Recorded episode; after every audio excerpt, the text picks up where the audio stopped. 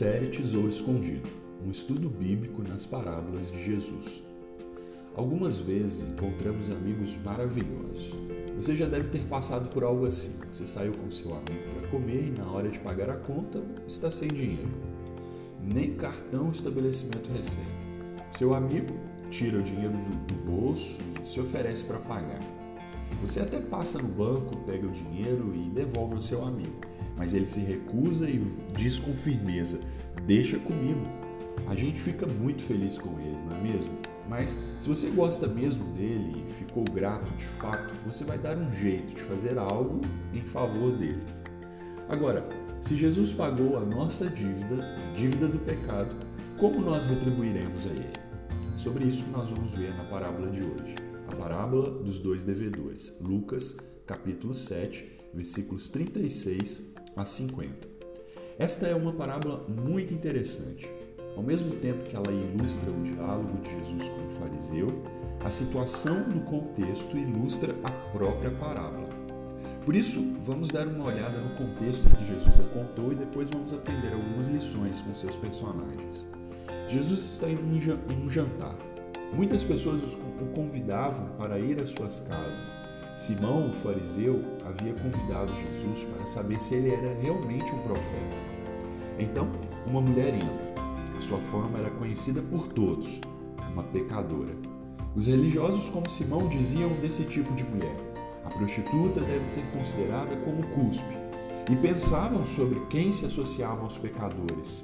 Ninguém se compadeça de uma pessoa que se associa com um pecador para não se tornar envolvido com os pecados dele. Então, esta mulher surpreende a todos. Ela chora aos pés de Jesus e os enxuga com seus próprios cabelos e os unge com óleo precioso. Diante do escândalo de Simão e dos convidados, Jesus conta a parábola dos dois devedores. Ao fazer a pergunta sobre quem amava mais aquele que perdoou a dívida, Simão responde: aquele a quem foi perdoada a dívida maior, e condena a si mesmo. Jesus então estabelece um contraste entre Simão e a pecadora, o fariseu não havia demonstrado qualquer afeto a Jesus por ocasião da sua visita. A mulher, porém, se expôs diante de todos para tratar Jesus com gratidão, honra, submissão e humildade. Aqui está o ponto da parábola. O perdão que Jesus oferece ao pecador aprofunda o amor que ele sente. A mensagem do reino está presente. Jesus veio para perdoar pecadores arrependidos que evidenciam a graça em suas vidas por meio do seu amor por Cristo. Quero identificar com vocês então os três personagens de nossa história e como se aplicam à nossa vida. A primeira personagem é Simão, o fariseu. Ele está cego em relação às suas próprias falhas diante de Deus. Seu ar de superioridade e religiosidade o fazem lançar críticas à mulher, assim como nós. Nosso senso de superioridade impede a comunicação da graça de Deus às outras pessoas e a nós mesmos. Julgamos quem é digno e quem não é de receber o perdão de Cristo. Este ar de superioridade que sentimos em relação às pessoas apontam para a falta de percepção sobre nós mesmos. Deixamos de perceber que não recebemos Jesus em nossa vida de forma honrosa, respeitosa e submissa Pensamos que nossas atitudes de adoração são favores que prestamos a Ele. Ou seja, somos incapazes de perceber quem está diante de nós. Isso nos leva para a segunda personagem da história, que aponta para aquela que perdoa as dívidas. Quem é Jesus? Lucas sutilmente revela os três ofícios de Cristo e sua natureza nesta parábola. Jesus é o Rei, aquele que recebeu a atitude da mulher sem se importar muito com os outros e saiu em sua defesa quando os outros a criticavam. Queridos, Jesus é o nosso Rei. Ele é quem irá avaliar as nossas atitudes de adoração. Somente o Rei pode julgar a nossa busca por Ele. Encoraje você a buscá-lo, ainda que você se sinta inferior e julgado pelos outros ao seu redor. Ele é o Rei cheio de compaixão e sairá em nossa defesa para nos receber em Sua presença. Jesus é o profeta. Ele conhecia o coração crítico dos fariseus e anunciou a verdade de Deus a todos naquela ocasião.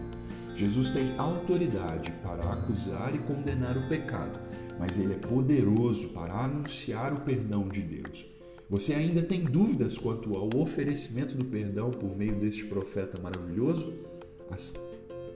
Jesus é o sacerdote.